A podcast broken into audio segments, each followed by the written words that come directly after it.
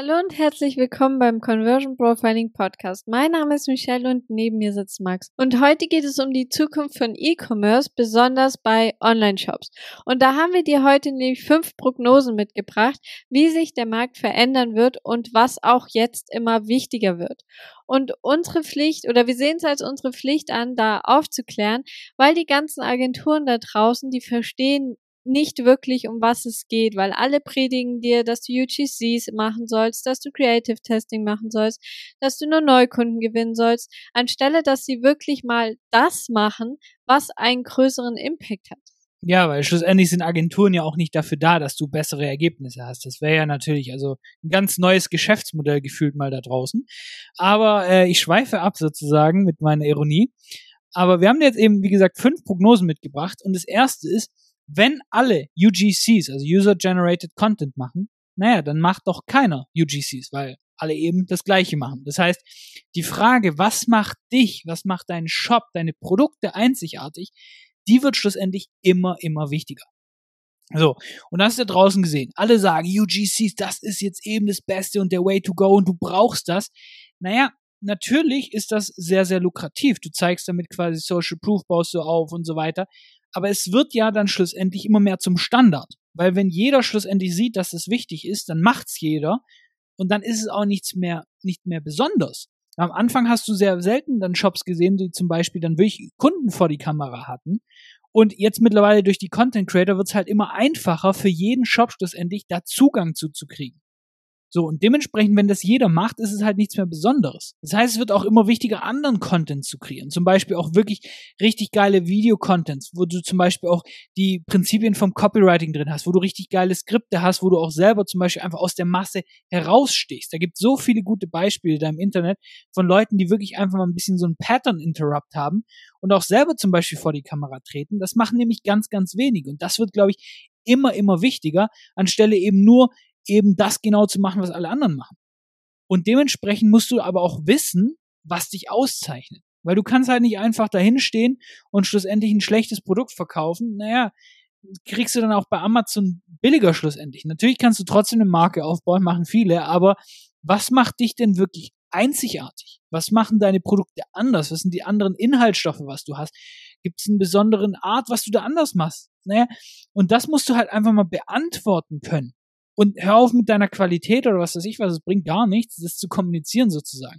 Aber wenn du das beantworten kannst, wenn du einen USP hast, der wirklich ein USP ist, dann hast du automatisch einen Vorteil gegenüber 99% der Shops. Und dann schlussendlich ist egal, ob du es mit UGC machst oder mit anderen Sachen, weil wenn du den Leuten zeigst, deine Produkte sind anders, die sind einzigartig, dann kriegen sie sie auch nur bei dir. Und das ist immer, immer wichtiger, anstelle eben diese Standardprodukte zu machen, wie du überall an der Ecke bekommst. Und das Zweite ist, dass es immer wichtiger wird, nicht nur Neukunden zu gewinnen, sondern diese auch zu halten und zu Wiederkäufen zu animieren. Weil Neukunden sind wichtig und Neukunden sind auch gut, aber es ist um einiges einfacher, bestehende Kunden zu reaktivieren und sie dazu zu bringen, dass sie einfach öfters bei dir einkaufen, vor allem wenn du gute Produkte hast. Aber das sagt dir deine Social Media Marketing Agentur nicht, weil sie nicht an deinem Erfolg mitverdient, sondern nur an dem Adspend. Genau, und das finde ich immer ganz, ganz wichtig, wenn Agenturen nur auf dem Adspend basierend bezahlt wird dann noch ein Retainer und so weiter.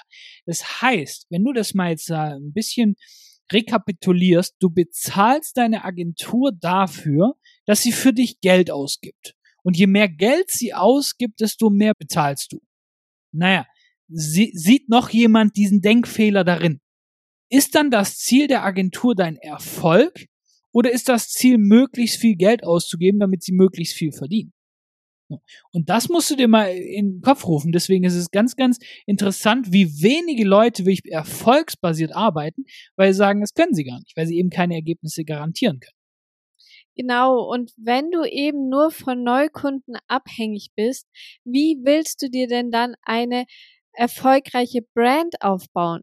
Eben gar nicht, weil du brauchst dafür eben loyale Kunden, die gerne bei dir einkaufen, die dich gerne weiterempfehlen und die vielleicht auch gerne dich quasi supporten auf Social Media oder sonst irgendwo. Und das geht eben, indem du sehr, sehr gute Produkte hast, indem du einfach deine Kunden dazu bringen kannst, dass sie wieder und wieder bei dir einkaufen, dass du auch vielleicht Produkte hast, die auch dauerhaft benötigt werden. Also zum Beispiel, wenn du jetzt Nahrungsergänzungsmittel anbietest und die jetzt für 30 Tage ähm, quasi einnehmen kannst, dann werden die ja immer und immer wieder gebraucht. Oder dass du Produkte hast, die den Kauf super ergänzen und den ganzen Kauf nochmal aufwerten. Oder dass du vielleicht auch Subscription Models anbietest und eben quasi auch so ein Abonnement, gerade auch bei Produkten, die man öfters gebrauchen kann.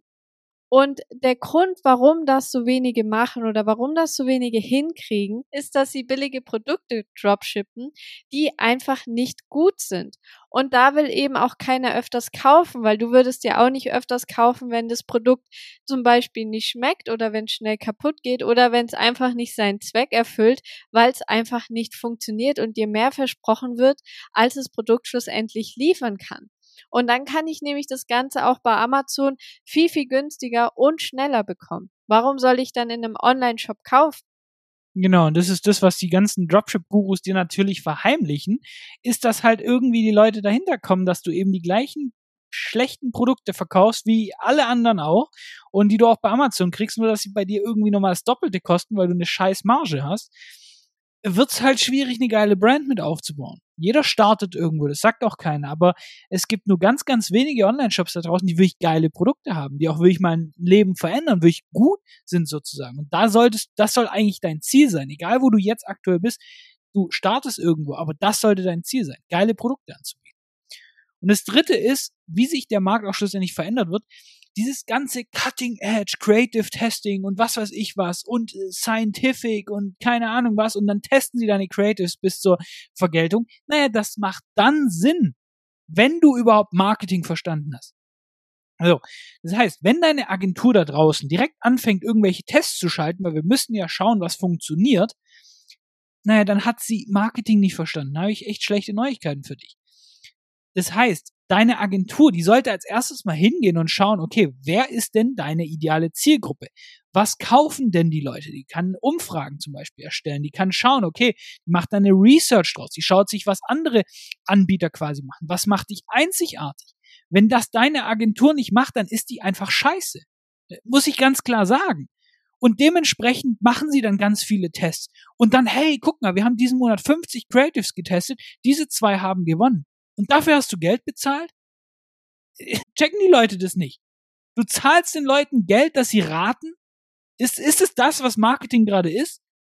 Also, keine Ahnung, ich frage es mich manchmal wirklich, aber wenn du verstehst, was Menschen wirklich kaufen, was die Core Emotion deines Marktes ist, was die Leute nachts wach hält, dann kannst du direkt Content erstellen, Videos erstellen, Ads erstellen, die direkt verkaufen.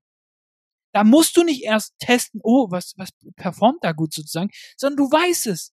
Du weißt, was performt und dann, dann hast du dein Fundament. Und dann kannst du testen, okay, was bringt mir noch bessere Ergebnisse? Du optimierst quasi erstmal dein Fundament. Du weißt, was Leute kaufen und dann testest du eben, um da noch die letzten Prozentpunkte rauszukitzeln. Aber wenn du von Anfang an testest, deswegen verbrennst du dein Geld. Wenn du irgendwelche Werbeanzeigen gegeneinander testest, ohne dass du weißt, was, wer, wer deine Zielgruppe ist, was sie überhaupt kaufen, dann ist kein Wunder, dass du Geld verbrennst oder dein Return on Ad Spend scheiße ist. Und dementsprechend, das sagen die die Agentur nicht. Weil sie weiterhin ihren schönen Retainer abgezockt kriegen jeden Monat, weil die weiterhin schön bezahlt werden dafür, dass sie ganz viele Tests machen und am Monat mit ein, zwei Winner Creatives rauskommen. Na, ist ein scheiß Modell meiner Ansicht nach und deswegen teilen wir das hier. Und das vierte ist, die E-Mail-Liste und auch der WhatsApp-Chat wird immer wichtiger. Und das ist wirklich ein sehr, sehr einfacher Weg und hat aber trotzdem den größten Return on Investment. Und das ist wirklich so simpel. Die Leute, die sowieso schon auf deinem Shop gehen, von denen sammelst du einfach die Daten durch zum Beispiel Newsletterfelder oder durch Pop-ups, weil sie sind ja schon auf deinem Shop. Das heißt, du kannst sie ja dann auch quasi für später speichern. Und schwierig ist nur zum Beispiel mit Ads viele Berührungspunkte zu haben, weil das auch sehr, sehr kostenintensiv ist. Du musst dafür sehr, sehr viele Ads schalten Aber mit E-Mails ist es nahezu kostenlos, weil du sie einfach immer wieder mit den E-Mails bespielen kannst, sofern sie auf deiner Liste sind. Und wie du selber wahrscheinlich schon gemerkt hast, gehen die Kosten für Werbung immer weiter hoch, weil du konkurrierst bei Facebook nicht nur mit deinen Konkurrenten, sondern auch mit allen, allen Werbetreibenden gleichzeitig weil jeder Kunde ist in verschiedenen Nischen. Zum Beispiel ich, ich nehme Supplements, ich kaufe Nahrungsergänzungsmittel, ich bin im Fitnessbereich, das heißt, ich kaufe auch Fitnessklamotten. Ich bin aber auch Marketer und interessiere mich für Marketing-Sachen, für Mindset-Sachen. Ich interessiere mich für Fashion und so weiter. Also ich bin in so vielen Nischen quasi anwesend und kaufe dort Sachen. Und dementsprechend kriege ich eben auch von die, all diesen Nischen Werbeanzeigen und du konkurrierst eben mit diesen ganzen Werbeanzeigen. Und durch eine E-Mail-Liste, durch E-Mail-Marketing kannst du eben super eine Bindung zu deiner Community aufbauen und kannst quasi auf Knopfdruck Geld verdienen, weil du eben nur eine E-Mail raussenden musst. Und das passt jetzt auch super zum nächsten Punkt und ist eine gute Überleitung dazu. Genau, weil der fünfte Punkt ist Branding, Persönlichkeit und Community-Aufbau wird immer wichtiger. Und wie Michelle schon gesagt hat, gerade E-Mail-Marketing, ich weiß, das ist kein fancy Ding, das ist, das glitzert nicht so schön wie alle möglichen anderen Sachen jetzt und AI und keine Ahnung was. Aber schlussendlich ist es halt einfach am Funktionieren. Weil es eben der Standard der Kommunikation ist, sozusagen, du schaust in dein E-Mail-Postfach, wenn du was gekauft hast. Und das kriegst du nicht tot. So. Und dementsprechend, bis nicht irgendwann eine andere Lösung dafür kommt, sozusagen, ein genereller äh, Status quo sozusagen neuer, ist das so funktional. So, und jetzt eben die Überleitung zu dem anderen Thema, das Branding, Persönlichkeit, Community Aufbau und all die ganzen Sachen. Die Leute haben keinen Bock mehr auf diese gesichtslosen Amazon-Marken, wo du einfach weißt, ach, das ist doch wieder irgend so, du, du weißt, woher die Produkte kommen, wo die hergestellt werden und wieder irgendjemand denkt sich, geil, verdiene jetzt Geld und kaufe bei für 0,67 Cent meine Ware ein und hau da einfach ein bisschen was rauf. Naja, aber da ist ja auch keine Brand Loyalty dahinter. Ob ich jetzt meine Zahnpasta bei Amazon bestelle, ob ich die jetzt im DM kaufe, welche ich davon kaufe, ist mir sowas von Ranz egal. Es geht mir komplett sonst wo vorbei, weil da keine Loyalität dahinter ist. Und so geht's den meisten Online-Shops. Und dementsprechend haben sie auch keine loyalen Kunden weil sie irgendwelche gesichtslosen Marken sind. Oder zum Beispiel sagst, okay, es gibt im Nahrungsmittelergänzungsbereich Brands, die machen es richtig gut. Die haben eine loyale Community. Und dann gibt's andere, die permanent nur Sales, Sales, Sales raushauen und was weiß ich was, wo nicht mal irgendwie hintersteht, wer ist, wer ist quasi für diese Marke verantwortlich, wer steckt dahinter, kein Gesicht sozusagen. Die haben weniger Community. Es ist einfach so. Und dementsprechend wird das immer wichtiger, auch mal ein bisschen dahinter zu stehen, Gesicht zu zeigen. Warum trauen sich das so wenige? Naja, weil sie scheiß Produkte haben. Muss man mal einfach mal ganz klar sagen.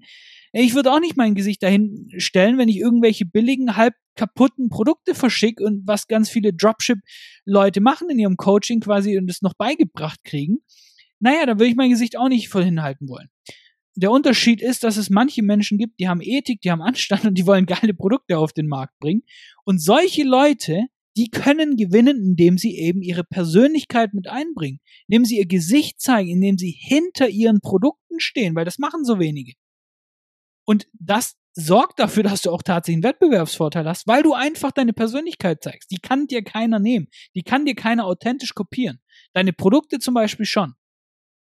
Und dementsprechend ist auch zum Beispiel wichtig, wenn du Content Marketing machst, E-Mail Marketing und all die ganzen Sachen, TikTok, Instagram, du musst dafür sorgen, dass du deine Community aufbaust, dass du auf mehreren Kanälen gleichzeitig quasi zu sehen bist. Wenn du gerade startest, dann bringt das nichts. Dann sorg dafür, dass du auf einem Kanal ein bisschen erfolgreich bist, weil dann shiftest du sonst deinen Fokus auf zu viele Sachen und dann wird gar nichts da was. Aber wenn du eine Brand bist, die macht schon sechsstellig zum Beispiel im Monat, dann kannst du jetzt mal anfangen und schön auch auf anderen Kanälen bespielen. Du hast Mitarbeiter vielleicht schon und so weiter und kannst da eben deine Brand eben skalieren. Oh. Und damit baust du ja schlussendlich mehr Trust auf. Du baust eine Community auf. Aber das geht natürlich nur, wenn du regelmäßig dran erinnerst, anstelle nur jetzt permanent die Leute dran zu erinnern mit deinen Meta-Ads. Das bringt nichts. Aber wenn du überall in ihrem Feed bist, wenn sie dich abonnieren sozusagen, dann baust du eine richtige Brand auf. Aber das geht zum Beispiel auch nur mit den anderen Tipps, die wir dir vorhin gesagt haben. Zum Beispiel, dass du auch replenishable Produkte hast, also Produkte, die öfter gekauft werden. Oder dass du eine Brand hast, die halt auch Produkte hat, die andere Produkte verkauft zum Beispiel und nicht nur ein Produkt und dann, dann war es das sozusagen, da ist die Customer Journey beendet. Und das solltest du alles beherzigen. So, und jetzt sind wir auch schon wieder fast am Ende der Folge angelandet. Und weil das jetzt ziemlich viel Input war und auch sehr, sehr wichtiger Input für dich, machen wir jetzt noch mal einen kurzen Recap der Folge. Und zwar, wenn du als Online-Shop und als E-Com-Brand dieses Jahr wirklich herausstechen möchtest und neue Umsatzzahlen schreiben möchtest, dann nimm dir die folgenden fünf Prognosen zu Herzen und setze sie wirklich ab heute um. Und das erste ist, wenn alle UGCs machen, dann macht keiner UGCs. Und die Frage, was macht dich einzigartig, was macht dich besonders, wird einfach immer, immer wichtiger. Das zweite ist, dass es auch immer wichtiger wird, nicht nur Neukunden zu gewinnen, sondern sie auch halten zu können und zu Folgekäufen zu animieren. Und das dritte ist, dass Creative Testing dann Sinn macht, wenn du überhaupt erstmal Marketing im Grunde verstanden hast. Das vierte ist, dass die E-Mail-Liste und auch der WhatsApp-Chat immer, immer wichtiger wird. Und das fünfte, dass Branding, Persönlichkeit und Community 2023 noch, noch wichtiger wird. Genau, und deswegen hör dir die Folge auf jeden Fall nochmal an und schau, dass du daran arbeitest, weil dann wirst du tatsächlich einen Wettbewerbsvorteil haben gegenüber allen anderen, weil die zeigen ihr Gesicht nicht, die wollen nicht Zeit investieren, um eine geile E-Mail-Liste aufzubauen, eine geile Community sozusagen, die kümmern sich nicht äh, um Folgekäufe, um loyale Kunden, sondern nur um Neukunden und dementsprechend, wenn du all das machst sozusagen, dann wird dein Online-Shop auch durch die Decke gehen. Und das war's auch schon wieder mit dieser Folge. Und ganz wichtig, wenn dir die Folge gefallen hat, dann kannst du gerne mal den Podcast abonnieren und uns eine Bewertung dalassen. Und damit hören wir uns schon in der nächsten Folge. Mach's gut.